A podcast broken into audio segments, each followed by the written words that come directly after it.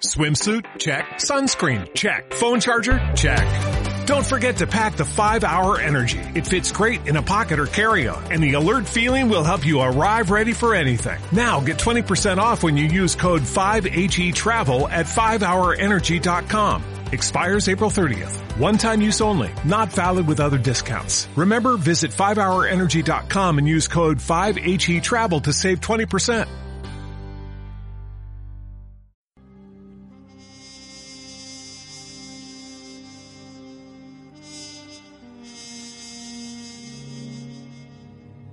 Antiguamente la gente creía que cuando alguien habla, después de un tiempo, el viento se lleva sus palabras a la tierra del olvido. Pero a veces, solo a veces sucede algo y las palabras se quedan atrapadas en el viento para ser escuchadas de nuevo una y otra vez. Siempre que quieras, aquí, en tu podcast, en Hello Freaky.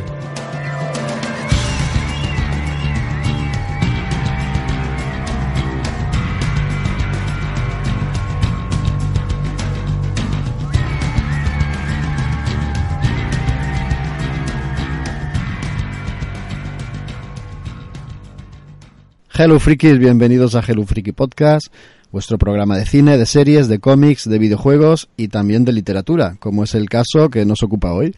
El programa 9 x 16 de esta novena temporada, el capítulo 16 va a ser íntegramente, va a estar íntegramente dedicado a la literatura. Voy a hablar bien, voy a emplear bien los verbos, porque hoy hablamos de una de las grandes y bellas artes, la cultura con mayúsculas, y como otras veces he dicho, la cultura con Q mayúscula. Y para hablar de esto eh, me he reunido con un grupo de literatos mm, académicos de renombre, cada uno con su sillón, y vamos a, darle buena cuenta a las últimas lecturas que hemos que han caído en nuestras manos. Voy a presentarlos, ya sabéis, yo siempre primero, yo siempre delante, porque además de cultura tengo poca educación.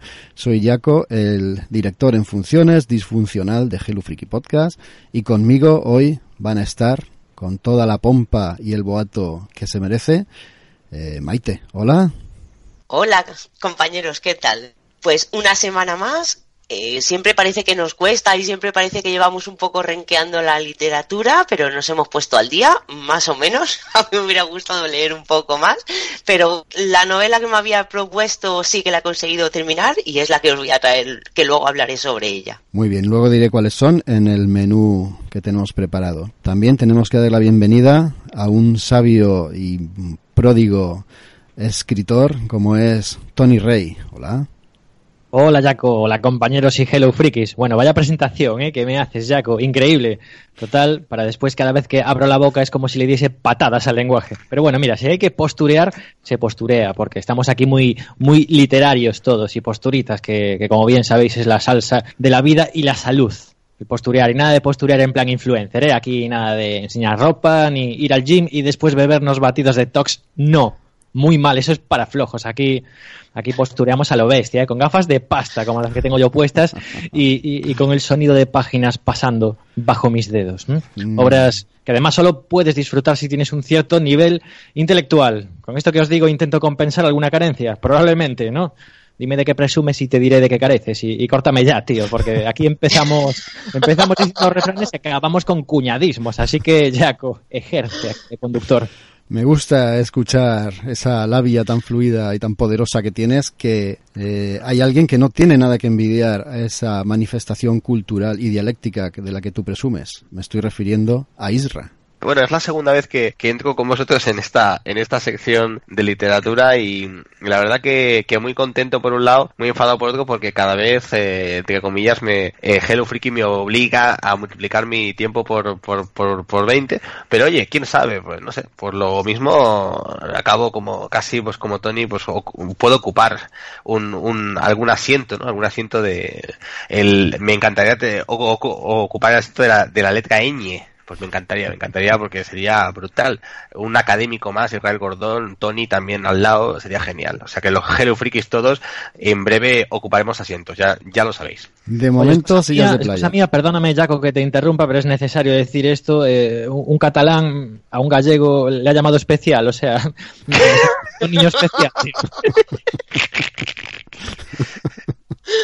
Sí, estamos ahí. Sí, sí, tú en Boston y yo en California, ya sabes. Bueno, pues nada, me queda una clase de apoyo. Venga, seguimos. Este es el nivel, señores. Voy voy a decir, voy a decir cuál es el menú que tenemos para hoy y empezamos enseguida el programa. Vamos a hablar de las siguientes novelas, de los siguientes libros. Empezaremos con El visitante de Stephen King, después Buenos presagios de Gaiman y Terry Pratchett, seguiremos con Mañanas negras como el carbón de Brett Anderson, después Antihielo de Stephen Baxter y terminaremos con Freddie Mercury, una biografía de Alfonso Casas. Ese es el menú que tenemos preparado y empezamos ya.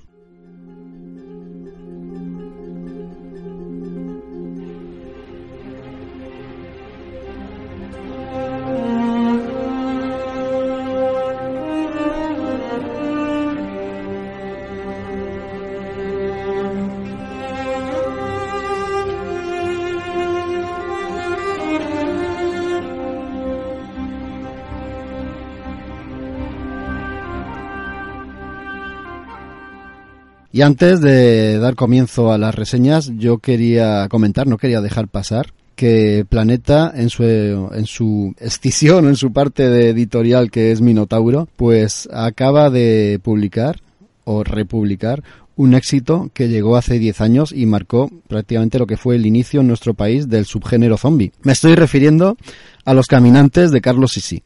Acaba de cumplir 10 años, su primera publicación fue en 2009, acaba de cumplir por lo tanto 10 años y para celebrar dicho evento la editorial pues ha relanzado el, el- libro en un formato idéntico al original pero con un añadido interesante que incluye un nuevo prólogo del autor.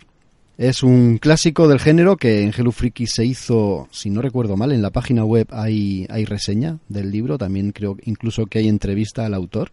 Y recordar y recomendar también, si no lo habéis leído, es, es una novela que desde luego ha creado, ha creado escuela, después han venido incluso cómics, pero inició una saga y se encuentra también disponible una versión completa de toda la obra, ¿no? que incluye el primero, Los Caminantes, y después está, después está Los Caminantes Necrópolis, Los Caminantes a Desnébula y Los Caminantes a Eternum. Son las cuatro novelas que conforman este, esta mm, tetralogía de Carlos Sisi. Recomendada desde aquí y también os recomendamos que, que echéis un vistazo a nuestra reseña. Después de este, este cumpleaños, de este décimo cumpleaños, vamos a dar paso a las reseñas, a las críticas literarias en Friki. Empezamos con El visitante de Stephen King. Es la última novela de, pues del genio, el genio y el clásico ya del género del terror. Una novela de casi 600 páginas que en realidad es o, quiere ser, o mucha gente dice que es la cuarta parte de la, o la continuación de la trilogía de Bill Hodges. Empezó con Mr. Mercedes, continuó con Quien pierde paga y después con Fin de guardia. Y ahora nos llega este visitante. Yo en, en realidad no sé si es una continuación directa. Eh, comparte uno de los protagonistas, comparte también algunas referencias, pero quitándolo quitando eso, ya no comparte nada más. Quizás se, sería más adecuado decir que lo que comparte con esas otras novelas es el universo, ¿no? es, eh, forma parte de ese universo compartido, que un concepto que ahora está muy de moda. Y es una novela interesante de Stephen King, pero yo creo que tiene un, unos, un altibajo, así en singular, altibajo, bastante, bastante remarcable y bastante notable. He leído algunas críticas por ahí y eh, no, no, es casualidad que todas coinciden, la mía también lo va a hacer, coincidimos en ese hecho, que la novela tiene un altibajo muy, muy claro y muy diferenciado. Voy a empezar diciendo de qué va esto. Pues eh, estamos en, Flint City, una pequeña localidad de, de, Estados Unidos, la América profunda, ya sabéis de qué van muchas de las novelas de Stephen y dónde se desarrollan. Y se encuentra un niño de 11 años al que lo han asesinado de una manera violenta e incluso eh, sádica, incluso realmente sádica. La policía del lugar, encabezada por el detective, el detective Ralph Anderson, se ponen a buscar pruebas y todas las pruebas apuntan, pero pruebas muy claras, ¿no? incluso ADN, huellas dactilares, apuntan a que el asesino es una personalidad de la localidad, un tipo muy querido, Terry Maitland, que es entrenador del equipo de fútbol americano y es un, un personaje muy querido, muy reconocido y además por sus manos o por su, digamos, por, sus clases han pasado eh, muchísimos niños de la localidad. Por lo tanto, cuando todas las, las pruebas apuntan a que él es el culpable, se desata la histeria en esa localidad. Además, la policía del lugar no encuentra otra manera más oportuna de detenerlo que aprovechando uno de los partidos importantes de la temporada. En pleno partido, con el estadio lleno, lo detienen. Por lo tanto, mediáticamente es un auténtico golpe para, para la localidad y para todos los vecinos. No voy a contar nada más, me voy a quedar ahí. Ahora os voy a decir que la primera parte de la novela es realmente impresionante, se lee muy fluida, es divertidísima, es una auténtica pasada mm, y es una novela negra, es una novela de detectives, de serie negra, eh, en la que la investigación prima sobre todo lo demás y se hace, se hace muy divertida, entre otras cosas porque los policías y los detectives se dedican a interrogar a algunos personajes y tú estás leyendo las declaraciones en los interrogatorios y estás notando que cada uno da una versión eh, no distinta, pero sí una versión mm, particular, una versión personal.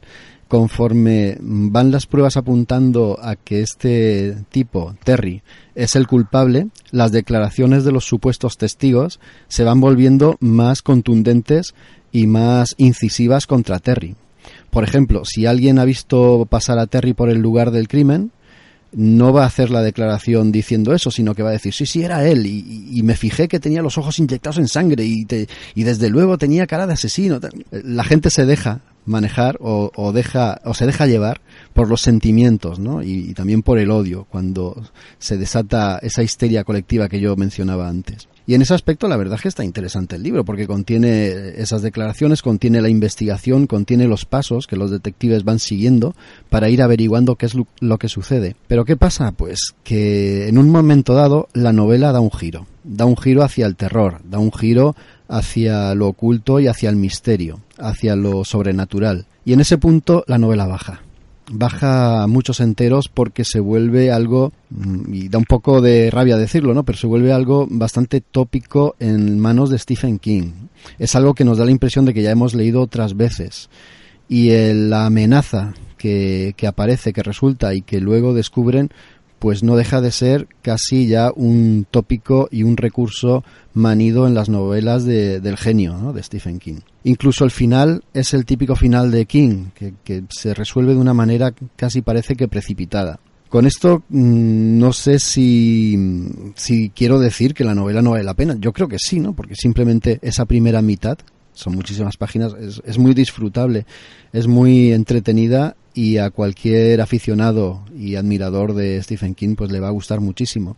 Y luego tenemos esa mitad, esa segunda mitad que bueno, aunque baja bastante el nivel, pero no llega a bajar lo suficiente como para mm, hacerte pensar que has perdido el tiempo con la novela. Yo la recomiendo, desde luego. Eh, sí que es verdad que tiene algunas referencias a esa trilogía a la que yo mencionaba antes, Mr. Mercedes, Quien pierde paga y Fin de guardia, y esas referencias pueden hacer que os desvelen ciertas cosas de dichas novelas, ¿no? Por lo tanto, quizá si os mm, plantea cierta curiosidad o cierta intriga las otras novelas, deberíais empezar por ellas. Si no, se puede leer totalmente, de manera totalmente independiente, y así es como también se puede disfrutar. Son casi 600 páginas, en torno a los 24 o 25 euros y es una novedad bastante reciente, salió a finales de, del año pasado y ya sabemos que va a tener su versión en serie de televisión. Así que los que dicen yo prefiero ver la película o la serie antes que leer la novela, también se pueden esperar. ¿Qué comentáis vosotros? ¿Qué os parece? ¿Os he convencido o no? Ah, venga, Maite o Tony. No, digo que creo que todos nos hemos quedado con la misma sensación, que has empezado muy bien, muy bien, que nos ha puesto el hype muy alto y luego como que nos has desinflado un poco. Eh, una pregunta, Jaco, ¿tú eras Stephen King de los 90 más o menos? Lector de Stephen King de los 90, sí, he leído bastante de Stephen King de los 90. ¿A qué, a qué te refieres? ¿Qué pregunta quieres hacer? Claro, porque por esa época, cuando hacía sobre todo terror, sí que es verdad que muchos de los finales de, Stephen King eh, no son todos los redondos que, que, podrían ser. Y conforme me estabas, estabas hablando de esta segunda mitad de la novela, llamémoslo así, me estaba recordando a esas novelas por precisamente por el final, por no acabar de saber desarrollar esa parte de terror y mm, dejar el final como un poco o incluso a la, a la imaginación del lector. No ah. sé si va por ahí esta, este final. Sí, sí, va por ahí, aunque no exactamente. Sí va por ahí en el, en, el concepto de que parece precipitado y parece eh, que es menos ¿no? de lo que te esperas conforme vas leyendo la novela. Pero no lo deja abierto, ni deja cabos sueltos, ni nada, ni, ni está mal explicado. Está bien explicado, lo que pasa es que esa explicación no termina de satisfacerte del todo. ¿no? Mm, yo me sigo quedando con la parte de novela negra y con las reminiscencias que eso tiene en la segunda parte de la novela. Es curioso, pero es que todas las críticas, yo la crítica la estaba madurando antes de, traerla aquí a vosotros y después leyendo, lo he dicho antes, no, leyendo algunas por internet y tal, me he dado cuenta de que todos, absolutamente todos coincidimos en ese hecho de las dos partes del libro. ¿Qué, qué queríais decir, Rao, Tony? Sí, Isra. Pues nada, simplemente que a mí es que Stephen King es un señor, jope, que me da, me da mucho miedo. Me da mucho miedo y, nunca mejor dicho. Me da miedo porque, porque esa, ese espíritu tan prolífico que tiene, esa, esa forma de escribir casi industrial que tiene, pues provoca esto. Provoca que yo me haya leído auténticas maravillas de él, auténticas, lo puedo decir, auténticas porquerías de él mismo. Y, y ahora ya conforme lo explicabas, pues me, me daba la sensación de que, de que, como bien decías, esta obra está dividida en dos partes, ¿no? En lo mejor de Stephen King y en lo peor, ¿no? y no sé, me da un poco de me da un poco de pena, ¿no? Que realmente esos escritores sean tan eh, no no puedan alternar eh, de alguna manera pues esa esa esas ganas que siempre tiene Stephen King por escribir cosas nuevas y por eh, no dejar ni un solo día de escribir, por un lado, pues es cierto que nos ha dado grandes momentos, pero por otro también, yo creo, no sé, es mi opinión, ¿eh? es mi opinión ni tengo, quizá esta me la, me la lea como me he leído otras, pero me da miedo de que, de que Stephen King al final, de cuando hagamos, pasen años y hagamos pues una especie de, pues de, pues digamos, a ver qué, qué, qué es lo que ha sido Stephen King, veamos que un 10%, un 15% del total de su obra realmente vale la pena, ¿no? Y es lo que me da miedo, es lo, esa, esa es mi opinión, no sé cómo lo veis vosotros. Sí, un poco. Yo estoy en, lo que comentas tú, Irra, también lo que estaba diciendo Maite. Bueno, Jaco ha empezado con un desarrollo muy, muy prometedor, ¿no? Y muy ilusionante. Además, hablaba de la fluidez, que para mí es un factor decisivo. Siempre recuerdo IT, por ejemplo, ¿no? Y ante la extensión amplia que tiene, pues ante una gran cantidad de páginas siempre voy a agradecer esa fluidez. Pero claro, el bache que viene después, eso está disparando todas las alarmas. Y además es algo mm, hasta cierto punto contradictorio, ¿no? Porque Stephen King se asocia al terror, a lo sobrenatural. Y justo esta novela, cuando da el giro hacia ese aspecto, es cuando flojea. Tenemos, yo creo que lo ha resumido muy bien Isra, tenemos en esta novela al mejor y al peor Stephen King. Aún así, yo creo que se, puede leer, ¿no? Porque te lleva tan arriba esa primera parte que luego el descenso, bueno, se, se deja, se deja llevar, ¿no? Te, dejas caer por ese descenso hacia, entre comillas, la mediocridad, porque al fin y al cabo lo que quieres es conocer el desenlace y el final de lo que ha sucedido antes y de lo que te ha construido tan maravillosamente antes. Y ya está, oye, ya he hecho aquí, como quien no quiere la cosa, mi primera reseña. Vamos a por la siguiente, que es ya casi un clásico, ¿no? Buenos presagios, Maite. Y la verdad es que es un libro que no sé por qué leches no me había leído antes, porque está escrito a medias entre Neil Gaiman y Terry Pratchett y, la verdad es que lo que digo, no, no sé por qué no me lo había leído antes. El motivo por haberlo hecho ahora es porque Amazon va a sacar una serie sobre, sobre, sobre esta obra y digo, pues mira, voy a aprovechar, me la voy a leer antes y así luego encima poder valorar la serie. Eh, no es una novela muy larga, son unas 400 páginas que se leen eh, súper rápido, que, eso siempre es de, agradecer. Y es una comedia que digamos que transcurre sobre la última semana antes del apocalipsis, que encima tiene fecha, que va a ser el sábado antes de la cena. Pues antes de esa semana eh, ocurre todos los acontecimientos que, va a pasar en, en, este libro y que además que son, son bastantes. Tenemos a Agnes la Chalada, que era una profeta que escribió un libro de profecías que se llamaba Las buenas y acertadas profecías de Agnes la Chalada. Y resulta que en ese libro todas absolutamente todas las profecías que aparecían eran ciertas. En el libro, en este libro de, de Anela Chalada, pone que el anticristo va, va, digamos que se va a reencarnar, que va a nacer en la Tierra. Y esto pues va a generar una lucha del bien contra el mal y acabará en un apocalipsis y acabará con la humanidad. Pues en el presente, ahora en la Tierra, viven entre nosotros desde hace un montón de años, vive un ángel y un demonio. El ángel se llama Aziracel y el demonio se llama Crow. Eh, llevan tanto, tantísimo tiempo, bueno, sí, desde el principio de, la Tierra, digamos, entre nosotros, que la verdad es que se han humanizado bastante. Viven aquí, eh, son uno más, de hecho, el, el ángel Aciracel trabaja y llevan tan integrados y tantísimo tiempo que digamos que han perdido un poco el demonio, su parte de más malévola, y el ángel ha dejado de ser un poquito tan bueno, porque es todas nuestras costumbres, nuestras manías, nuestras, bueno, las idioteces que incluso puede llegar a, a, cometer el, ser humano, pues todo eso durante tantísimos años han afectado a, tanto a Ciracel como a Crowley, y eso, ni, ni uno es el más bueno del cielo, ni el otro es el más malo de, del demonio. Y el llevar tanto tiempo entre entre nosotros, eh, ellos dos empiezan a, se conocen, digamos, son amigos, comparten muchísimas, muchísimas cosas y digamos que hasta eh, Aciracel entiende a Crowley mejor que, el propio Lucifer, aunque, aunque sea un ángel y en teoría se deben de llevar súper mal y horriblemente mal.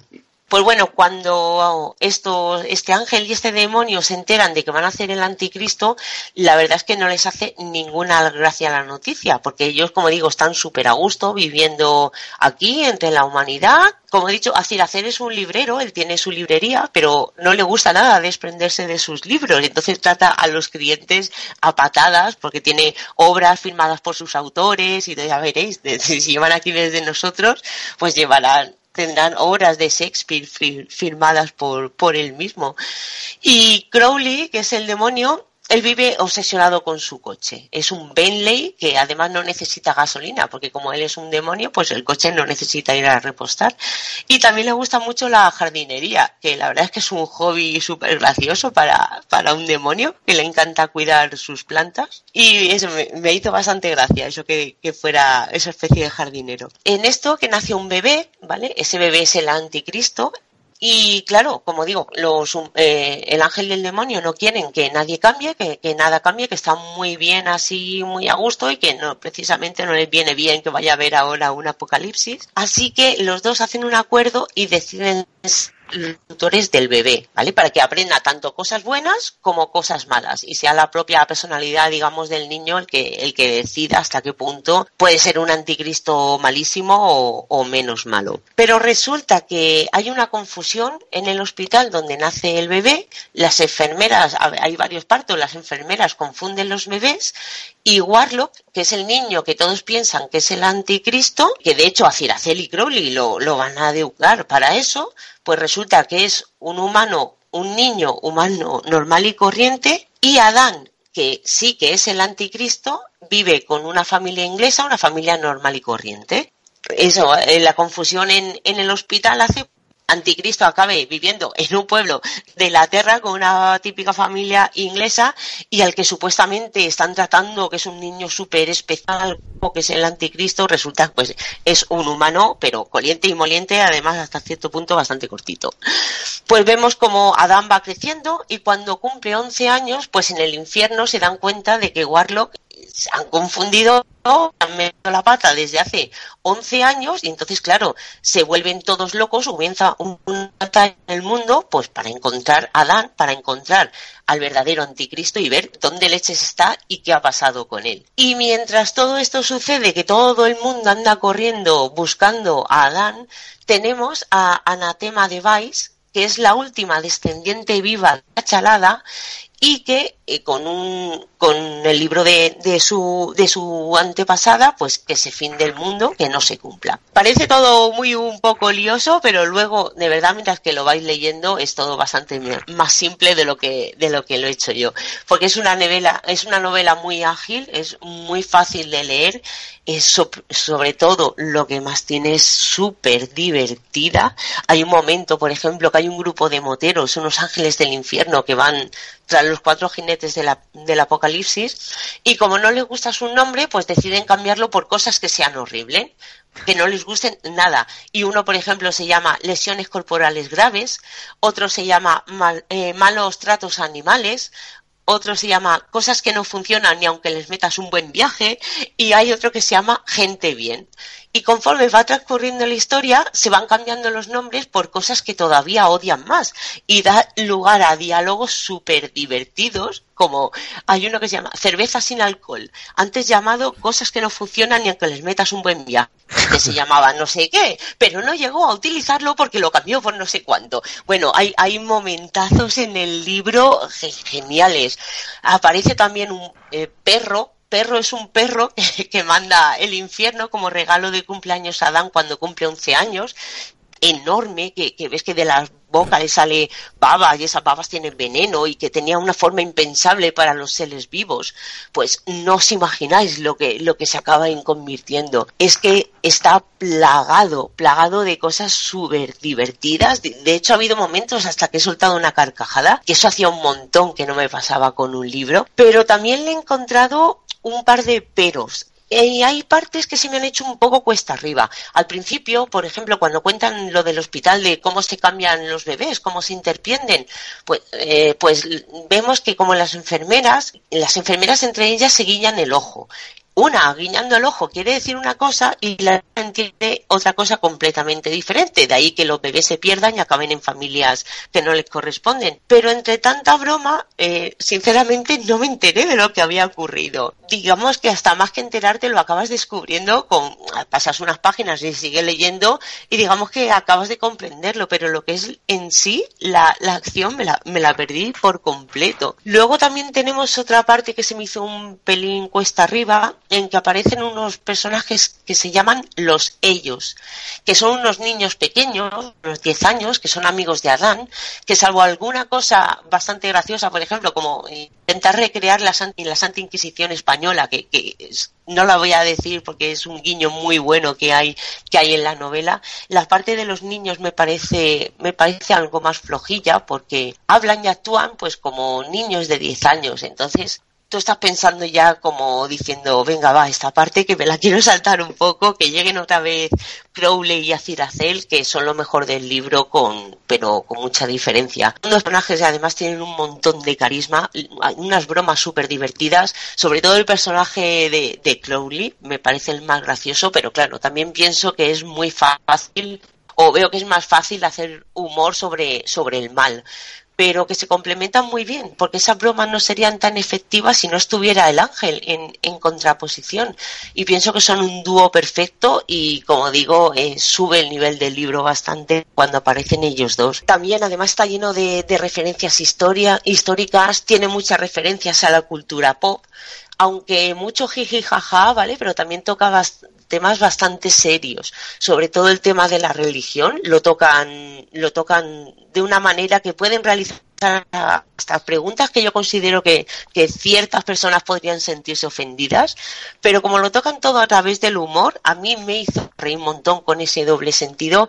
Y si alguien se ofende, pues pueden alegar en plan de jeje, jaja, que, es broma y, y ahí salir un poco del paso, pero que sí que merece la pena también esa parte de, que profundizan en algún que otro tema que, puede resultar hasta cierto punto que puede llevar bastante controversia, digámoslo así. ¿Y sobre qué parte escribió quién? Yo no he conseguido diferenciar qué parte la hizo, la escribió Pratchett y cuál la escribió Gaiman. Luego sí que leí en una entrevista que ellos dos al principio habían decidido, digamos, dividirse la obra. Una parte la llevaría a uno y otra parte la llevaría al otro. Así, eh, Gaiman tendría tiempo para seguir haciendo Sandman, que en ese momento lo, lo, estaba, lo estaba guionizando, y Pratchett quería tomarse un poco de descanso de Mundo Disco, entonces le apetecía meterse con, con esta obra pero conforme avanzaron y continuaron escribiendo, empezaron incluso a cambiarse las partes de que cada cual había decidido escribir y digamos que todos eh, los dos escribieron toda la obra. Como digo, yo o a lo mejor si más corta o no me he dado cuenta o la fluidez que hay entre estos dos hombres está muy bien hecha porque sí que es verdad que van los dos, se nota que, que han congeniado muy bien y como digo, no logro diferenciar qué parte ha escrito cuál y entonces eso me parece también un plus muy bueno para, para esta novela que además eh, estuvo una temporada muy estuvo descatalogada costaba mucho encontrar pero ahora mismo podéis encontrarla creo que son es que no llega ni a 10 euros y que por lo menos vais a pasar un rato muy divertido y os vais a echar unas buenas risas. Estaba estaba reflexionando mientras hablabas Maite que desde luego vaya pasada no la fuerza que tiene el audiovisual para recuperar y volver a avivar la llama pues ya, que sé, ya sea de bandas como como Queen por ejemplo como ha pasado recientemente de otras figuras relevantes como Alan Turing, ¿no? A través de la película Descifrando Enigma, o en este caso de libros como este de los 90, del que yo además no había oído hablar. Y, bueno, pues Mira qué bien, ¿no? Que esta serie que nos va a llegar nos anima también a leer. Como, como os comentaba, no tenía ni idea y desde luego que, que, el escenario que dibuja este libro me parece muy interesante y además toca elementos como muy evocadores, ¿no? Por lo menos para mí. O sea, el tema de los demonios, el apocalipsis, la figura de Crowley como el ángel caído, ¿no? Y bueno, un coche que no necesita repostar ya es una maravilla. Eh, me venía muy bien a mí. Y, y claro, eh, este Buenos Presagios me parece a mí que va a ir para la lista. Quizás no el de Stephen King, pero sí este, este libro, ¿no? Escrito además, como decías, a, a dos plumas, Maite, que, que, vaya técnica más, más curiosa, ¿verdad?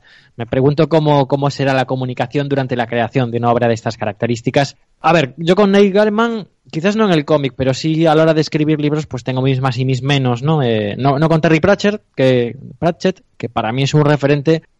Y, y bueno, pues claro que sí, que, que invita bastante. Y, y quizás me acabe cuajando los peros que comentabas, ¿no? El tema este de las enfermeras y, y, de los niños. A ver, yo creo que son escollos que puedo soportar. Si, si, por ejemplo, me he metido entre pecho y espalda American Gods y estoy aquí con secuelas, eso sí, pero estoy, eh, yo me imagino que esto va a dejar querer, ¿eh?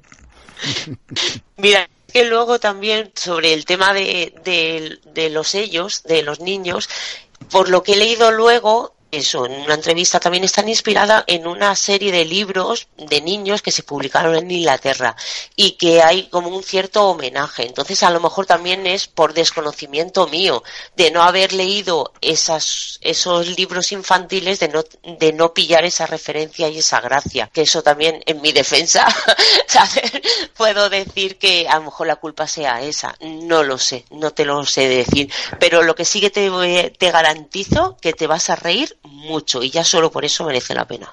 Claro, para mí es fundamental. O sea, si me lo voy a pasar bien, eh, a mí ya me tienen medio ganado. Y luego si lo que me cuentan, bueno, pues me resulta un poquito, no mucho, pero un poquito interesante, con todos estos elementos evocadores creo que me va a funcionar. Y además, comentabas el tema de los niños, ¿no? Que se comportan como niños de 10 años y casi que lo agradezco, no sé si es por deformación profesional, quizás a Israel le pase lo mismo, pero a mí me chirría muchísimo cuando veo un niño de 10 años en, en, una peli, en un libro, en una serie, y te hablan como si tuvieran 50 años, y es como que... Mm, um, puede que funcione, pero a mí no me la dais porque estoy acostumbrado a otras cosas. Por lo pues menos. Mate. No, perdona, eh, sí. tira Irra. No, no, no, simplemente te quería hacer una pregunta. Yo, yo que he leído, no todo, evidentemente, porque leer todo de Terry Pratchett es como imposible, pero sí que me he leído algo de, de ambos. Eh, si tuvieras que eh, si tuvieras que decirme entre los dos autores, ¿cuál es, es, el estilo, según tú, que pesa más en esta obra? Mucho Terry Pratchett. Vale. Sí, muchísimo. Simplemente ya por el tono de tan comedia que tiene, es, es como no puedes dentro de, del mundo disco, pero podrías meterlo perfectamente. Es totalmente ha cogido la vena de, de, Terry Pratchett, no Neil Gaiman, que se recrea mucho más en las descripciones, hace, digamos, se dedica más al detalle. Aquí incluso a los personajes principales lo, lo que hay son esbozos, no llega a describir eh, fielmente, tiene pelo negro, no sé qué, no sé cuánto, no. Eh, a rasgos, grandes rasgos de ellos y digamos que eres tú el que te los creas en la cabeza y todo eso mm, me, me suena más a la vertiente de Pratchett que de Gaiman. Yo os animo, si no lo habéis leído, a que lo hagáis, Tony, ni te lo pienses. Eh, dice Maite que está ahora otra vez disponible y a muy buen precio, es así, pero también está en las bibliotecas. Yo este lo saqué años, ¿ah? después de leer Sandman, todo lo que ponía Gaiman pues, se me pegaba en las manos, se me pegaba como, como con adhesivo. Y este encima tenía la barra con Pratchett después, ¿no? Terry Pratchett, que también era otro de mis incondicionales eh, para leer. Y lo leí pues tiempo A y tengo que afirmar eso, ¿no? Que es un cachondeo, es un continuo divertimento, risas aseguradas. Es verdad que tiene momentos en los que parece que la cosa se frena y se te atasca un poquito, pero son los menos. Eh, es, una locura, es una puñetera locura. Yo lo recomiendo, desde luego. Incluso, fíjate que muchas veces me he replanteado el volver a pillarlo y volver a leérmelo, ¿no? O sea que eso ya quiere decir algo. Sí, sí, muy significativo. Pues nada, ya me lo dejáis clarísimo. Pasamos a la siguiente. Aquí no sé si nos vamos a reír tanto. Isra, mañanas negras como el carbón. Bueno, aquí reírnos pues poco, pero sí que, que me parece un, bueno, una auténtica revolución. Pri- primero, bueno, porque es uno de, de mis eh, músicos favoritos, de una de mis bandas favoritas, por no decir la que más, que es eh, la banda británica Suede. Y bueno, este libro lo escribe Brett Anderson, que es su frontman, es, su, es el cantante de, de, esta, de esta banda que encabezó en los primeros 90 pues aquello que se le mal llamó Brit, el Britpop. Encabezaron pues bandas como esta, con Blur, Oasis, algunas más. Y pues este, este grupo pues te, tenía algo muy interesante, es que eran mucho más líricos que sus contemporáneos, eh, tenían una querencia por, por un estilo casi glam, y pues se notaba que, que su cantante y ya entonces emanaba algo bastante especial. Lo que no podía suponer de ninguna manera es que yo ya sabía hace un tiempo que Brett Anderson iba, iba a escribir una, una autobiografía y evidentemente por, por puro completismo musical casi pues dije, bueno, cuando salga esta biografía eh, que sabía que iba a salir en nuestro, en nuestro idioma, pues eh, me la iba a comprar que lo edita Contra, que ya sabéis que está casi casi especializada en, en, temas musicales.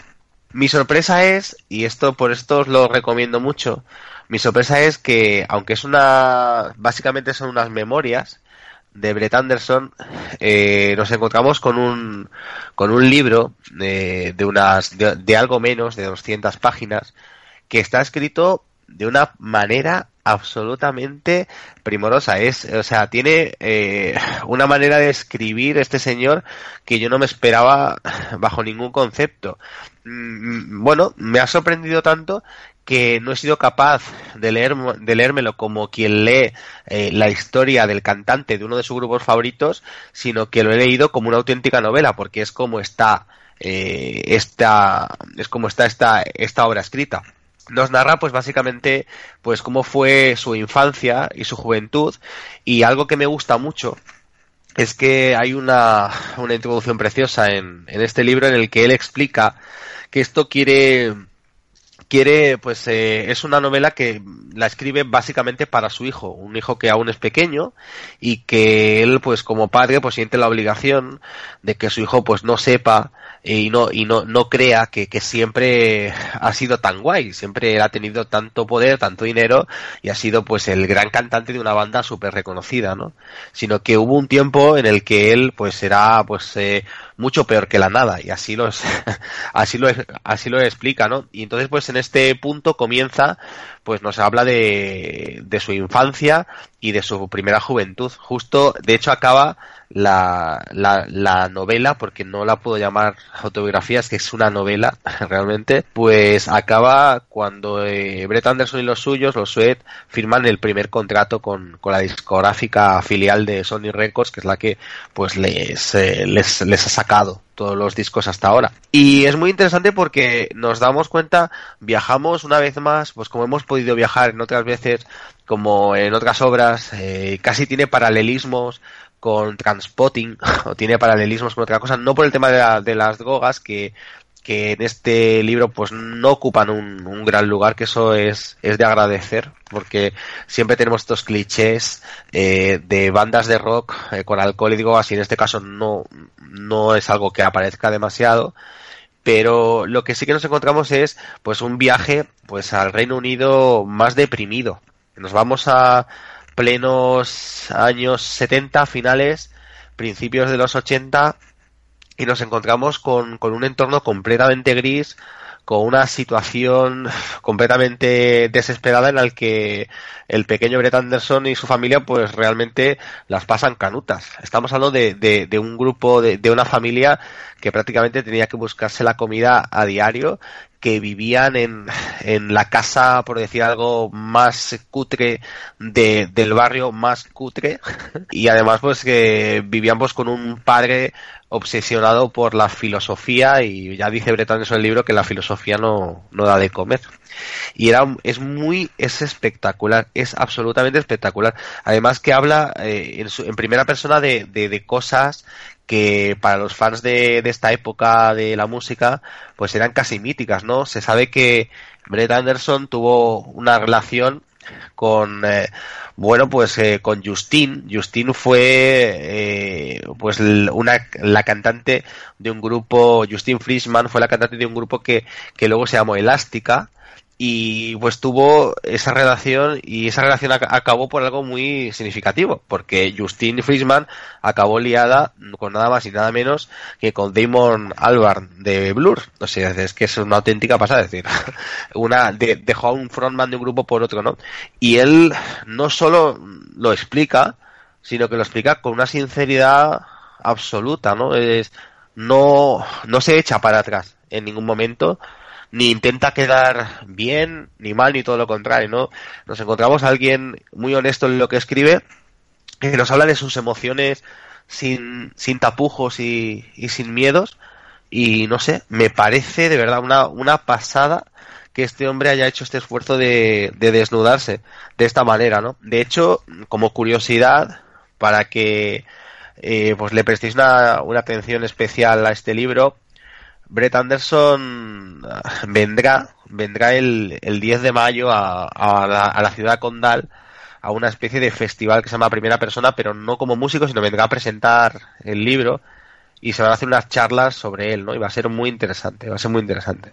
La verdad que a mí me, me, ha, me ha dejado, me ha emocionado muchísimos algunos momentos, porque creo que tiene, este señor tiene un talento como escritor que yo no esperaba, un talento con, pero pero fuera de fuera de todo lo de todo lo común, es decir, me está me está contando su vida y lejos de ser un, un rollo patatero consigue que, que me lea el libro en dos días porque es que está muy bien escrito porque lo que explica pese a que sea una sea cotidiano lo explica con una lírica porque pese a que es que es prosa lo explica realmente con una con una una sinceridad y, un, y unas palabras pues muy bien buscadas no en, todo en todo momento se nota que es un gran escritor eh, pues de canciones para sus propios temas y que esto lo, lo acaba plasmando aquí hay frases que las tengo subrayadas en el libro y que, que me parecen completamente brutales, ¿no? Es, él es una, no sé, me ha sorprendido. Es decir, supongo que era algo que no me esperaba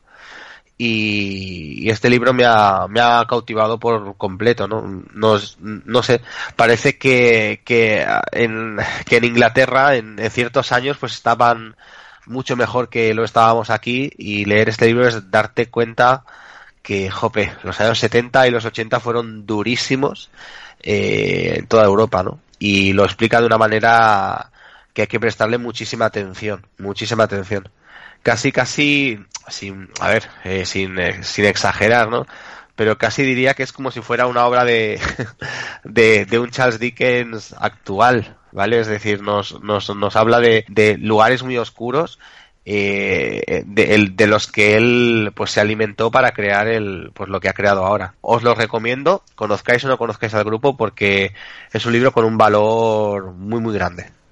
Lo has lo has contado de una manera que fíjate a mí que el tema así eh, musical no me termina de, de, de llamar, ¿no? Pero lo has contado de una manera que yo pienso que me puede interesar y me puede sobre todo atrapar. Me da la impresión de que es una de esas novelas que decía Paco Umbral escrita a puñetazos, ¿no? Escrita con el corazón y a puñetazos. Sí. Mira, eh, te digo, te, te leo eh, la primera la primera línea. Dice, dice este libro es, este es un libro sobre el fracaso, es un libro sobre, sobre la pobreza, la familia, la amistad, las cutres maravillas de la juventud y también inevitablemente es un libro sobre el amor y un libro sobre la pérdida va más allá, ¿no? De una biografía de músico. Es una no biografía tiene, de, No tiene nada que ver. De hecho, él, él lo comenta y en el prólogo lo, lo dice muy claro, ¿no? Que él, él no tenía intención de publicar esto. Él lo escribe para su hijo porque es muy pequeño todavía. Hay ciertas cosas que no le puede explicar.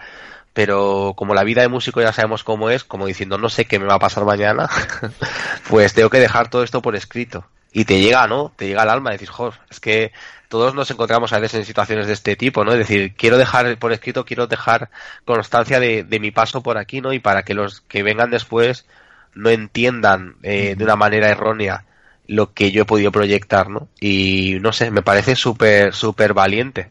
Súper valiente de alguien que se supone, entre comillas, ¿no? Una rockstar, aunque sea, pues, no de una primerísima línea, pero una rockstar eh, para una generación concreta, pues que, que haga este esfuerzo por, por mostrarse tal y como es. Se me vienen a la cabeza figuras del mundo de la cultura que, que claro, que malvivían pues pasando apuros económicos como los que, los que describe Sirra.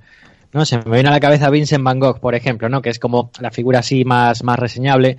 Bueno, ya aquí en el programa, ¿no? En Hello Freaky hemos hablado de, de Mary Percy Shelley, también, ¿no? Esos apuros que, que pasaron.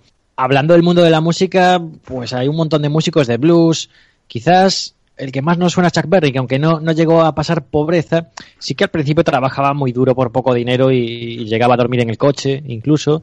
Y ahora, bueno, pues esta historia que, que nos comentas.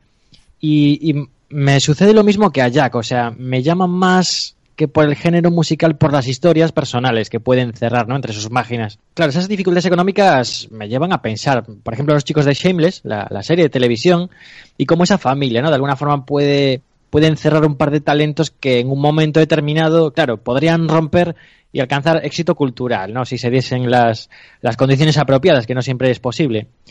Y eso siempre, siempre es atractivo, ¿verdad? Conocer estas historias que, Claro. que sí que tienen más mérito que los que siempre lo han tenido ya, no todo hecho, pero sí un camino más allanado. Bueno, pero es que has dado, has dado en el clavo. Es que realmente cuando leas y te atreves a leer el libro, que me parece que por ahí tienes disponible una, una parte para, para empezar a leerlo, que pues eh, te das cuenta que sí que tiene bastante puntos en común con mis Shameless. Pero es que supongo que es algo bastante común, una forma de vivir ba- bastante común en, en algunos lugares.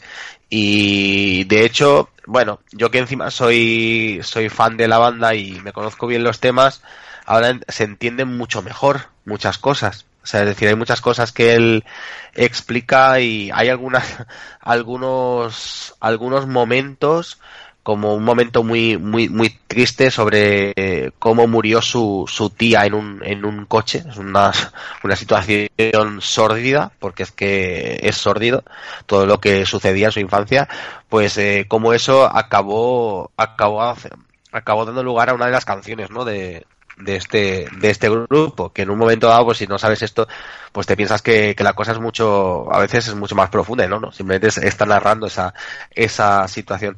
Y yo os digo, es, es, bueno, es sobre todo pues el, el retrato de una época y el retrato de, de lo que le tocó vivir, ¿no? Y es cierto, es cierto que, que tiene, tiene muchísimo valor y cómo pues este señor se apoya en, en esas vivencias, se apoya en, en esa, en esa falta absoluta de todo para hacer de ello virtud. Y eso es, eso es una pasada y crear, eh, además de este, este libro está retratando cosas muy sucias, pero lo hace de una manera tan, tan exquisita que no sé, te lo adorna de, de tal manera que, en ningún momento sientes eh, pues eh, una angustia ¿no? por, por, por seguir leyendo, ¿no? sino que consigue quitarle hierro cuando hay que quitárselo y poner el énfasis cuando debe darlo. Y no sé, yo creo que después de esto eh, tiene pinta que Brett Anderson no, no va a ser lo, lo último que escriba porque las críticas no es que estén siendo buenas, es que están siendo buenísimas. O sea, no nadie nos podíamos creer que, que este señor pues pudiese escribir de esta manera. Y a mí la verdad es que me ha dejado roto, ¿eh? no me lo esperaba. O sea que aquí está esta recomendación. Desde luego, Irra, también tiene que ser una pasada el ser fan de la banda, ¿no? Y me imagino que disfrutarás el libro como uno de estos libros musicales, que yo los llamo así, que igual después de cada capítulo necesitas escuchar la canción a la que hace referencia. Hay un montón de libros que tienen una capacidad increíble de volverse un producto transmedia. Por ejemplo, me estaba acordando de Don Winslow, que, que es un autor que gusta mucho hacer referencias musicales prácticamente en cada capítulo. Y sí que si quieres puedes jugar a eso, ¿no? De enriquecer la lectura de alguna forma. Ya por no hablar de libros como Ready Player One, que es que si quieres exprimirlo te puedes pasar años leyendo para consumir todo ese contenido al que se refiere. O sea que si ya eres fan, pues qué chulada tiene que ser eso. Y yo quería apuntar el tema de que estamos faltos de buenos escritores. Me da la impresión de que aquí tenemos uno, ¿no? De que se ha descubierto uno. A mí me ha llamado muchísimo la, la atención y te lo agradezco, Isra, porque jamás le hubiera prestado atención a, esta novela, a este libro, a esta, a esta biografía contada de esta, de esta manera como tú lo has hecho, ¿no? Me, me lo has hecho llegar, ¿eh? Me lo has hecho llegar y desde luego... Me alegro. Sí, sí, sí. Me, me, has hecho conectar con el libro a mí hasta me han dado ganas de empezar a escuchar a su que poco, poco que conozco y mira, pienso que empezar con los dos juntos va a ser muy buena idea. Bueno. Hasta el punto de que te cambie seguramente la percepción que tienes, ¿no? De, de la banda o de un género por completo. Por eso mismo. Vamos a seguir. Tony, te toca a ti hablarnos de Antihielo. Me toca a mí, de acuerdo. Pues vamos allá. Antihielo, un libro de Stephen Baxter antes de reseñar la novela, voy a hablar un poquito del autor y, del género también, dentro del que se engloba, simplemente para dar un poquito de, contexto y, bueno, a ver si no resultó muy denso y peñazo, que conociéndome, pues no siempre es fácil. A ver, Stephen Baxter es del año 57, es un escritor de ciencia ficción de Liverpool y es, es un licenciado en matemáticas y en ingeniería. Aquí voy a apuntar sobre todo dos datos que creo que son relevantes. Y es que en el 91 este tío intentó ser astronauta y fracasó. Además, en una de las primeras pruebas, así en plan humillante, como es mi vida, pues este tío un poquito igual. Y en el 95 decidió que se dedicaría tiempo completo a la literatura. Eh, bueno, a ver, doy este dato porque esto va a tener relevancia más adelante ¿eh? en Antihielo, en este libro que voy a comentar. Y en cuanto a su carrera literaria, mm, se pasó 15 años intentando publicar también, sin éxito. Bien, empezamos con la historia de dos fracasos sucesivos, además, el de ser astronauta y escritor. Pero resulta que, ahora empieza lo bueno, en el 87 la revista Interzone se fijó en él y publicó The Shield Flower, que es un relato, bueno, que marcaría como la aparición de, los Shield, que son una, raza alienígena. Si lo buscáis en Google, se escribe X-E-E. L -E -E, y, y, bueno, pues esta raza le dedicaría a Stephen Baxter una serie completa de obras que acabarían al final ganando el premio Philip K. Dick en el año 99. Lo que escribe Stephen Baxter es ciencia ficción pura y dura, o sea, aquí tonterías las justas, ¿vale? Es así del palo de Arthur C. Clarke y está considerado pues una de las figuras responsables del resurgir de esta hard science fiction de principios del siglo XXI.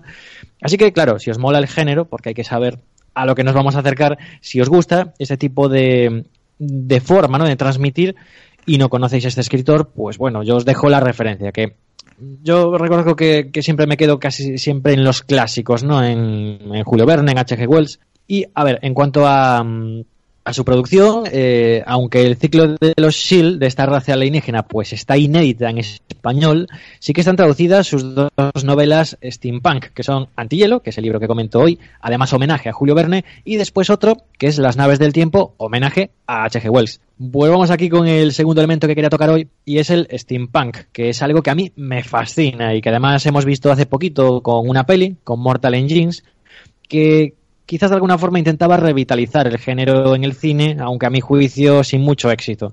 Bueno, ya los que me seguís ya me despaché a gusto sobre esta película en un vídeo de YouTube que solo habrán visto pues los que soportan la vergüenza que provoco cuando me pongo delante de una cámara que no está ni collado. Tú lo viste, Maite, lo siento. Es muy grande este hombre. En fin, no, no, comentemos eso. Eh, venga, Steampunk. Eh, a ver, para los que no lo sepan, que igual ya lo sabe todo el mundo, pero bueno, steampunk es un movimiento artístico que nació de la literatura de ciencia ficción especulativa y eh, aunque siempre se hacen referencias, como comentaba antes, a Julio Verne o H.G. Wells, realmente el término es bastante moderno, está acuñado en la década de los 80 y la idea es que nos centremos en invenciones futuristas imaginadas por los visionarios del pasado. O sea, hay como, como un retrofuturismo, ¿no? Por así decirlo.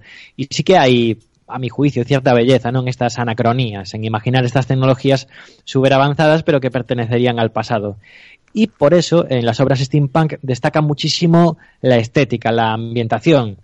a veces eh, las historias van por otros derroteros, pero sobre todo son obras que se disfrutan a un nivel cosmético mucho. Yo las disfruto muy fuerte, ¿vale? y es una estética, pues eso, muy cercana a la época victoriana, a la revolución industrial, a la tecnología de las máquinas de vapor.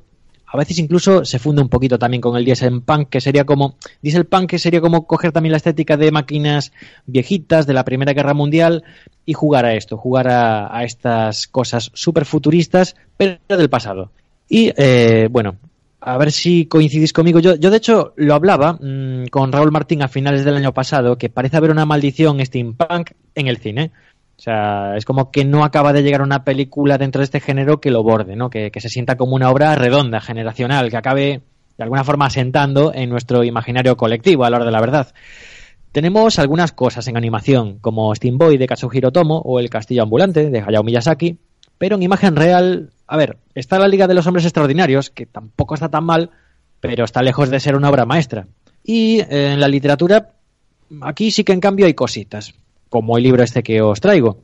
Eso sí, ¿eh? dentro de la ciencia ficción dura, de la ciencia ficción hard. No esperéis así mucha aventura y dinamismo porque no la vais a encontrar. De hecho, si me pongo a comparar, casi o incluso más dinámicos algunos libros de, de Julio Verne o de H.G. Wells. Con esto os preparo, ¿vale? Es una, es una vacuna que ya os, os deja listos para, para, la prosa de este señor.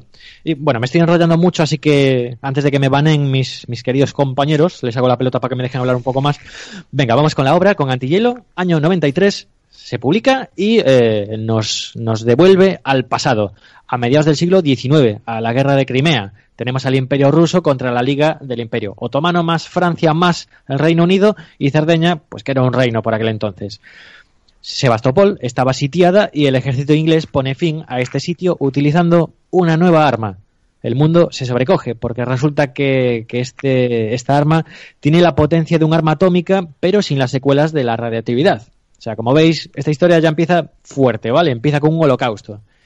Y la pregunta, ¿de dónde sale esta arma? Pues parece ser que descubren en la Antártida un nuevo material, algo escaso y exótico. Bueno, lo voy a dejar ahí. Este material, este antihielo, genera un calor y una energía extrema a temperatura normal. Claro, imaginaos las posibilidades. Entonces, esto, sumado a la genialidad del ingeniero del que habla mucho el libro, que se llama Josiah Traveler, sitúa, claro, al Reino Unido de la época como la potencia mundial aplastadoramente hegemónica. O sea, ya en el 19 los tíos eran unos cracks comparados con las naciones coetáneas, ¿no? De su tiempo. Pero es que este descubrimiento del antihielo los convierte en hiper mega cracks. Bueno, pues aquí tenemos a este Josia, a este ingeniero, que está, claro, tan sumamente arrepentido por el holocausto de Sebastopol que va a dedicar el resto de su vida, se va a dedicar en cuerpo y alma a encontrar al antihielo aplicaciones civiles que mejoren el mundo. Bueno, a ver, que me estoy, me, me estoy extendiendo mucho, así. He hablado de la presentación, voy a meter un cachito breve del nudo y ya acabo durante la presentación de uno de sus ingenios, de uno de sus inventos, mm, que, es un barco de vapor terrestre, o sea, como un tanque enorme, pues se produce un atentado de la guerra franco-prusiana que hace que el grupo, el grupo de personas protagonistas del libro se refugie en la Phaeton, que es otro ingenio, esta vez una nave voladora, que utiliza antihielo y que prácticamente se puede desplazar de forma indefinida. El tema es que esta nave ha sido saboteada y va a poner rumbo a donde nadie se espera, la luna. No, no acabo de desvelar un giro de guion porque esto prácticamente está en, casi todas las sinopsis. Y, fin, ya no os doy más la chapa. Simplemente, bueno, estoy haciendo como mucho romanticismo de esta obra. Así que para compensar voy a mencionar simplemente dos puntos negativos y ya me callo. Sería el primero la traducción, que para mi gusto entra en algún fallo de forma que a mí desde luego me entorpecieron bastante la lectura de algunos pasajes no de todos, pero sí que se nota en algunas partes, y luego que la premisa, aunque es muy sugerente, abre camino hacia una ucronía que, que haber dado muchísimo juego, pero el autor, que es un fan total de, de, la ciencia ficción hard, se va a centrar en el viaje a la luna y claro, ahí se va a enfricar muchísimo en, en hacer ese homenaje a Julio Verne y a mi pesar se va a perder mucho, ¿no? En especulaciones científicas, aunque es comprensible, claro, el tío es un licenciado en matemáticas, es un ingeniero, yo no, y quizás buscaba otra cosa, pero ahí estaría siendo injusto, porque estaría valorando el libro pues por lo que yo me esperaba y no por lo que quiere ser el libro, claro. Y ya está, chicos. Soy un pesado, ¿eh? No, no, no, no, ni mucho menos. Lo, que pasa es que me estoy pensando si me ha traído la obra o no me ha traído, porque el steampunk me mola, ¿vale? Pero yo creo que me pasa lo que a todo el mundo. Es difícil, dificilísimo dar con una obra de este género o de este subgénero que te, que te llene. Yo no busco solamente acción o algo que esté constantemente eh, contado de manera frenética o súper divertido. También, tam, también, me gusta la contemplación y, las explicaciones y, la narrativa, entre comillas, densa, que creo densa o, o explicativa o, o, currada, ¿no? Que creo que este antihielo lo tiene. ¿Tú crees que me podría gustar? ¿Me recomiendas que me acerque como experimento, como tentativa de probar algo bueno de steampunk? Hombre, con esta declaración de intenciones, por supuesto que sí. La única espinita clavada que tengo yo y que quizás te pueda afectar a ti también, pues es el tema este de la traducción, ¿no? Que ojalá mm. tuviésemos, pues, la habilidad de los hablantes de, hablantes anglosajones nativos o, o, de gente, bueno, pues por ejemplo Dani Collado, ¿no? Él se podría enfrentar tranquilamente a este libro en, en, versión original y lo disfrutaría, supongo que mucho más que nosotros, porque bueno, son libros interesantes pero que están un poquito dejados. Ya os comento que La raza de los Sil es una serie de obras literarias que todavía no han sido traducidas, lo cual ya nos da pistas sobre qué pensar, ¿no? No se han invertido, bueno, pues muchos esfuerzos en hacer una traducción apropiada, pues quizás porque estamos hablando de una literatura nicho. Sí. ¿Es muy largo, Tony? Eh, no es excesivamente largo. O sea, yo, mira, eh, la impresión que tuve era muy similar a cuando me enfrentaba a un libro de Julio Verne o H.G. Wells. Quizás sea un poquito más denso en algunas cosas por esta vena matemática, ¿no? Y, y del ingeniero que le, que le brota al autor, pero no, no excesivamente más denso. Es llevadero. ¿Qué pasa? Que echo mucho de menos la parte emocional, la parte humana, ¿no? Que tengan quizás un poquito más de profundidad los personajes. Una tensión dramática que no se fundamente solo en, en la aventura de conseguir que la máquina llegue del punto A al punto B, sino mm, que haya algo más. Pero claro, insisto, ahí ya le estoy pidiendo lo que el autor no me quiere dar. Ya. Yo sí que, a mí sí que me lo has vendido. Yo sí que me voy a acercar a él. Por eso te preguntaba que si era muy largo y encima me dices que no. Este, este me la apunto. Pues a mí sí que me lo has vendido. Yo soy muy fan de una serie de, de anime steampunk que era aquella de eh, cómo era en busca del oh, de la joya azul o del no sé qué azul que era de, en, en, inglés es The Secret of Blue Water y, y, la verdad es que hay cositas que me han recordado un poco. Y no sé creo que, que le echaré un vistazo porque tengo muy muy dejado el, el tema de steampunk y es un tipo de estética que, que siempre me ha me ha gustado mucho y que Por está cierto. muy muy maltratada. Por cierto, la serie esta, eh, ¿la recomiendas? Es una serie, bueno, pues... Es, es una pedazo de serie, es increíble. Sí, sí. Es la primera vez que oigo ese nombre y bueno, pues uno siempre agradece, ¿no? Eh, dentro de este de... nicho tan concreto que es el steampunk, que, que, te lleguen cositas así. Pues, sí, sí. Esta serie además eh, mezcla a la perfección obras de Julio Verne con el tema anime de los primeros 90 y la verdad, bueno, de los finales de los 80 y está súper bien. Además, el estudio de animación que la hizo, la hizo con mucho gusto. Eh, se llamaba eso, de Secret of Blue Water, se llama. Y la verdad que, que la, la, la, encontrarás en castellano, eh, fácilmente. Pues genial, ya me voy a poner manos a la obra, me pongo a buscar y nada, sobre este libro, pues bueno, eso, lo dicho, mm, vamos a poner ahora mismo, si no me falla la memoria, estaría entre unas 200 y unas 300 páginas, pero bueno, de ciencia ficción durilla. Entonces, claro, ahí igual la extensión es relativa también, claro. claro. claro. Hay libros de ciento y pico páginas que se me hacen largos y libros de, de 500 que se me hacen llevaderos. Eso ya tenéis que juzgar vosotros. Uh -huh. En cuestión de densidad, ¿qué estaría entre el término medio que has dicho de Verne y Wells?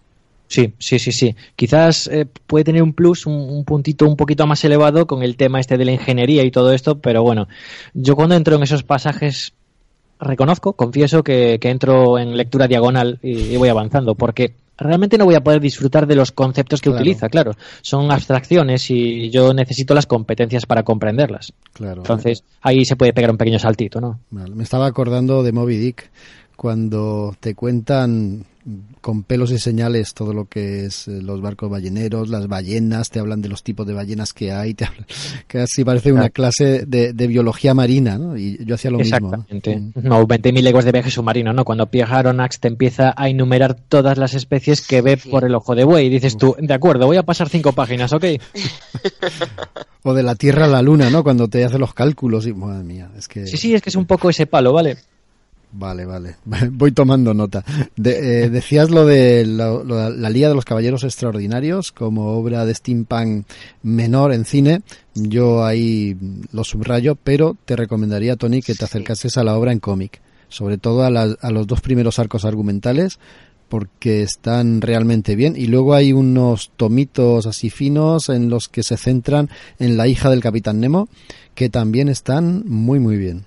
Sí, sí, el primer tomo me lo he leído y genial, genial, lo disfruté muchísimo. Mm, Pues el segundo también te va, te iría a gustar. Además, que la Liga de los Hombres Extraordinarios, por lo menos en cómic, a mí me dio lo que estaba buscando, que es esa parte también emocional. O sea, ahí las relaciones son importantes, además de la acción. Muy bien, sí, sí. Sí, es digamos que es más redonda en ese, en ese aspecto, porque trata todo. Es que es eso, acción, tiene eso, buen, des- de- un buen desarrollo de, de personajes, además por conocido por casi todos, que da mucho gusto verlos a todos juntos, me mola un montón. Y, y también parte más técnica, la verdad es que esa obra sí que lo engloba todo. Claro, especialmente la figura, ay, a ver si no me falla la memoria con el nombre, Quatermaid o Sí, algo así, ¿no? Era. Quatermain.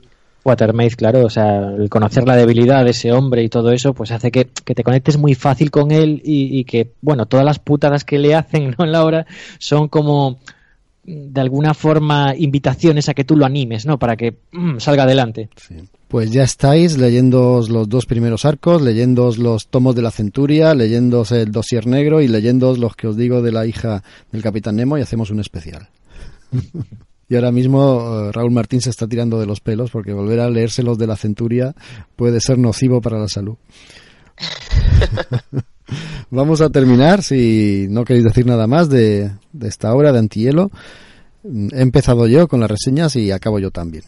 Y os voy a traer un libro ilustrado.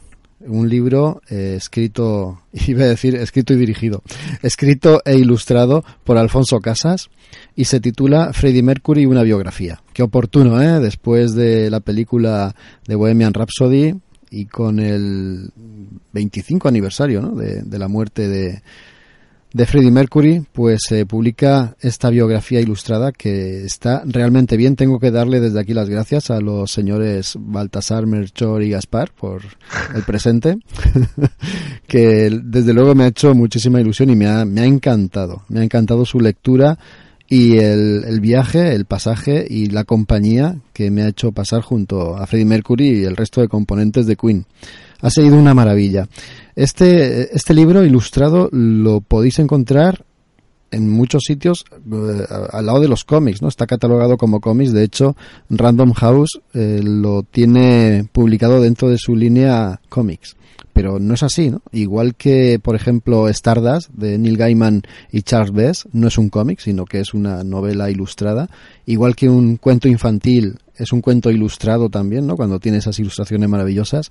A este, a esta biografía le pasa lo mismo. No hay ninguna secuencia de viñetas. Son eh, parrafadas acompañadas de dibujos, de dibujos maravillosos.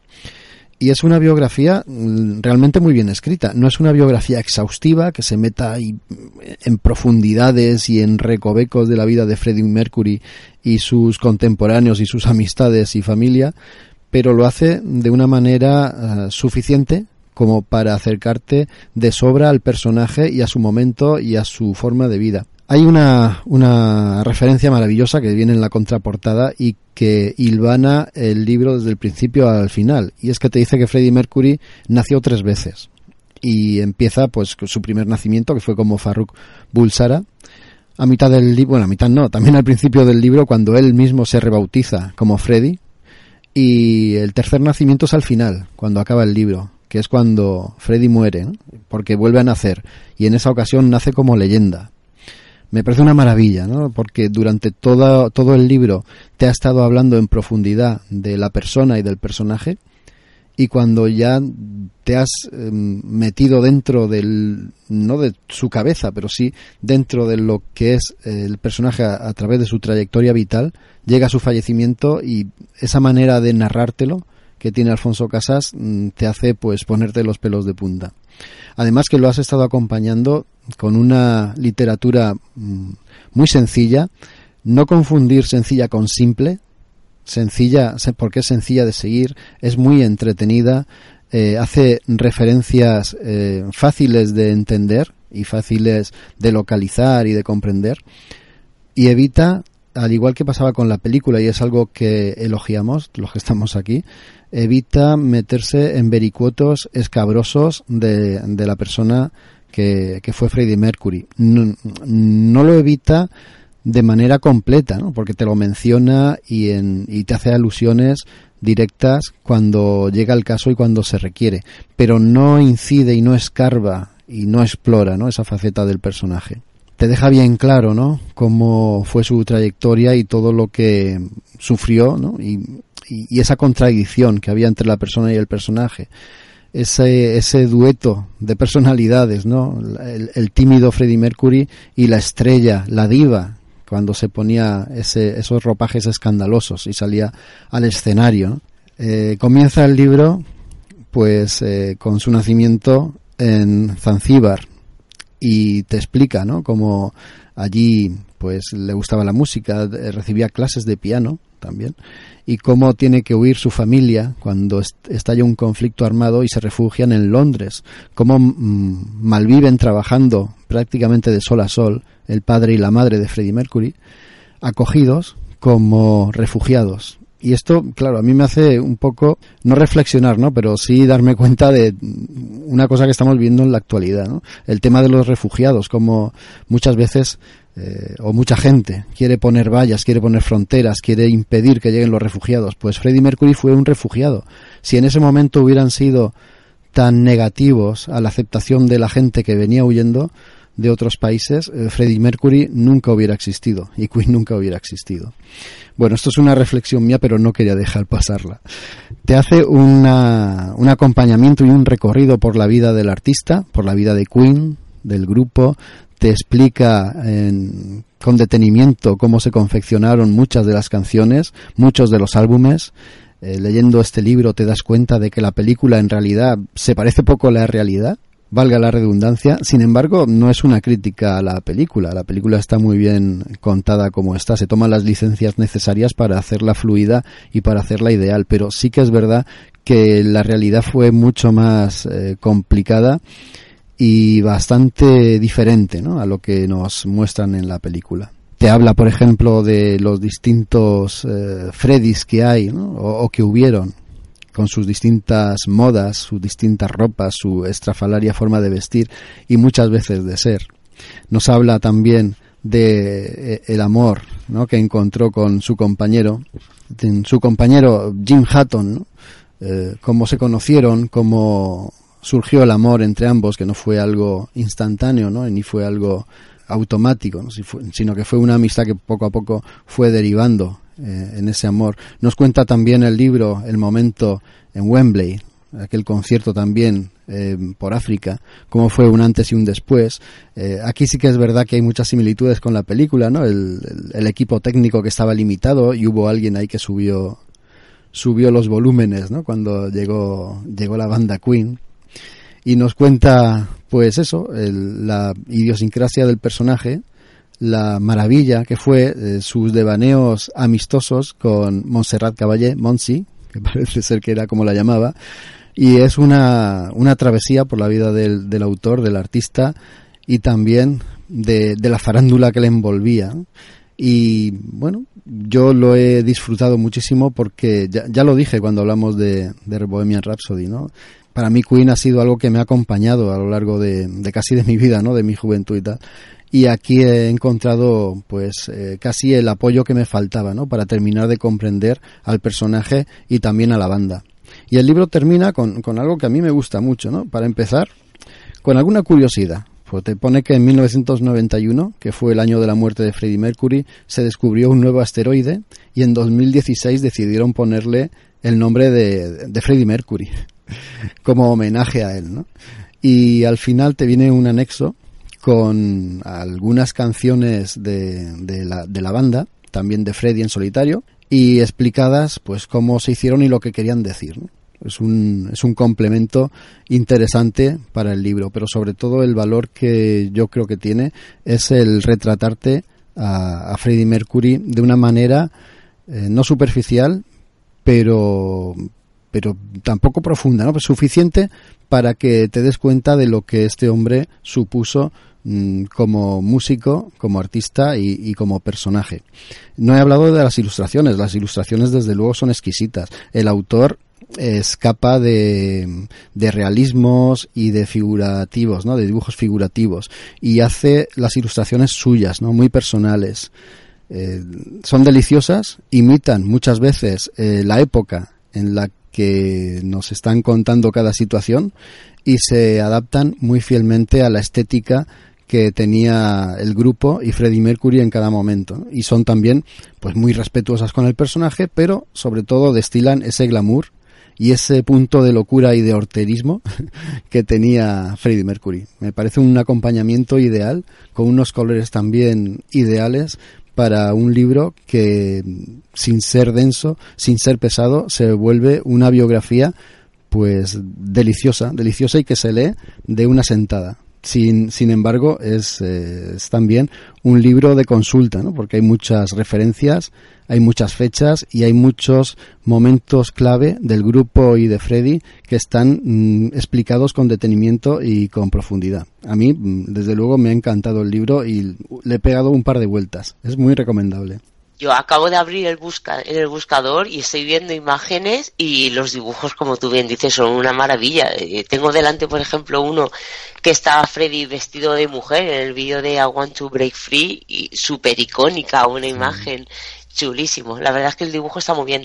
Eh, una pregunta que quería hacerte. Eh, se acaba de estrenar la peli hace unos meses, tenemos esto, son dos historias completamente diferentes, ¿no? O sea, me refiero que podría ser una complementaria de la otra, pero que sí. no nos vamos a encontrar el mismo producto dos veces, aunque siga siendo Freddie Mercury el, el protagonista indiscutible. No, no, es, es mucho más eh, profundo en detalles el libro, se puede recrear todo lo que quiera, ¿no? Y es muy distinto porque la película al ser audio, audiovisual se acompaña con la música, con imágenes, ¿no? Es, es, muy distinto y sobre todo complementario. Yo no me quedaría con uno o con otro. La palabra sería complementarios. Los dos son perfectamente compatibles y uno no debería solapar al otro. O sea, he visto la película, no me interesa para nada el libro. No, no, al contrario, el libro te va a aclarar muchas cosas que en la película no salen, te las va a ampliar y te va a desvelar eh, cosas que en la película o bien se quedan ocultas o se omiten o se cuentan de forma distinta. Qué guay. Sí, sí, Jaco, a mí me ha parecido interesantísimo todo lo que has contado. Bueno, tú ya lo sabes, a mí me flipa Queen, me fascina todo lo que rodeaba la figura de Freddie Mercury y lo, y lo auténtico que tuvo que ser, ¿no? En el momento que le tocó vivir. Claro, las ilustraciones también me resultan muy atractivas y, y de hecho creo que nunca consumí una obra de estas características, ¿no? Siempre han sido las típicas biografías tocho como la que me estoy leyendo ahora mismo, ¿no? De Steve Jobs, de Walter Isaacson. ¿Qué es eso? Es, es un texto muy bien elaborado, pero bueno, eh, la ilustración brilla por su ausencia, no hay nada gráfico, así con, con, esencia, ¿no? Que puedas disfrutar y me da la sensación de, de, que esto, claro que es algo ligero, dinámico y como decías, ¿no? Que bien te lo puedes leer de una tacada o simplemente consultar cuando apetece y sobre todo eso, el darle un regalo a los ojos mientras se escucha algún, algún temita. Te, temita, dije, temazo quería decir. Bueno, pues la verdad es que parece que, que nos viene un, un, aluvión de cosas de Queen y lo importante es que sean así, ¿no? Que sean auténticas, que estén bien hechas y que tengan esa, pues bueno, ese, ese respeto, ¿no? Ese respeto que, que de momento estamos viendo y eso es, es muy importante.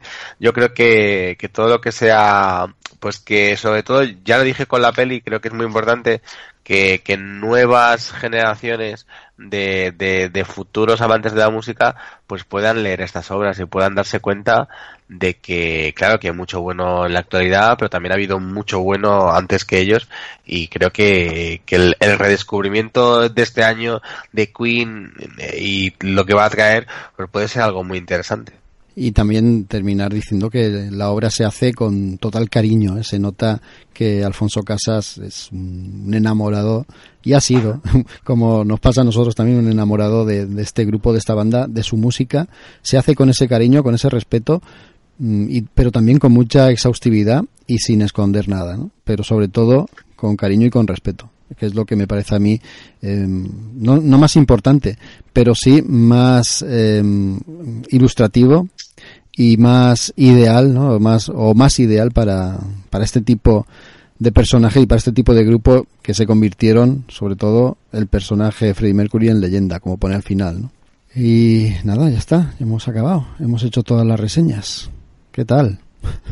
Bien, a mí me ha gustado mucho, ¿eh? Además, hemos estado como muy plurales hoy, ¿no? O sea, tú, Jaco, has estado en parte conductor, en parte detective, ante un asunto ahí sobrenatural, pero siempre con buena música. Eso, eso, eso me gusta de ti. Muy guay. Bueno, Isra también, con música, con la musiqueta ahí, con la música que, que no ha recibido quizás todavía el reconocimiento que merece en muchos casos, y, yo soy parte del problema, lo reconozco. Y luego Mike como ese ángel caído, pero que resurgirá, cuidado. Creo que no me he tomado la medicación hoy, chicos. Tú le has puesto el punto de ciencia ficción retro. Yo victoriano siempre, de, viejales total, aquí con mi sombrero de copa. Y, y, me fliparía un monopatín motorizado con antihielo, ¿vale? Que anda para siempre. Pídeselo a los reyes. Si consigues uno, guárdame otro para mí. Tía, claro, y te, te, puedes venir hasta el fin del mundo aquí, que falta me hace, que estoy siempre en la esquinita y todo marginado. Pero bueno, que un placer, como siempre, pues venir a esta quedada de amigos que es Hello Freaky.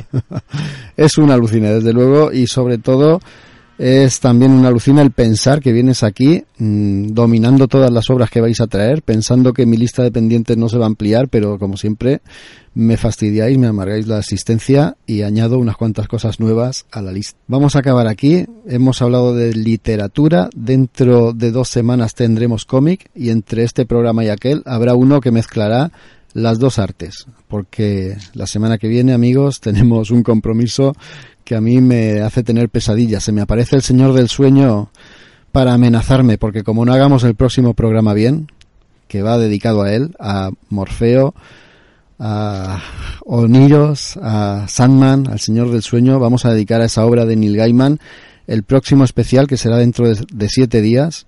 Esperamos estar a la altura y haber dormido para entonces, ¿no, Maite? Entre tanto que hay para leer, porque mira que el universo es grande, sí que encontraremos un ratito para cerrar los ojos y poder disfrutar de Morfeo como Dios manda. Di que sí, vamos a, a, darle las gracias a la gente que ha estado aquí hoy haciendo el programa, desde Tony hasta Maite, hasta Isra, hasta mí incluso y también a los oyentes que hayan llegado hasta el final, eh, emplazaros para ese programa especial Sandman dentro de siete días. Aguantad con los ojos abiertos porque va a valer la pena. Hasta entonces, adiós. Un abrazo. Chao. Hasta luego.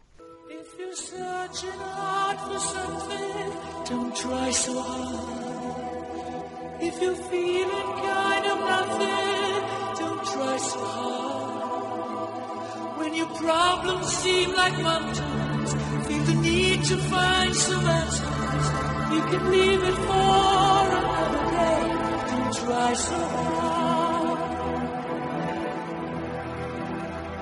But if you fall and take a tumble, it's what we found. If you fail, you must grumble. Thank your lucky stars. Just savor every mouthful and treasure every moment when the storms are raging around you. Stay right where you are.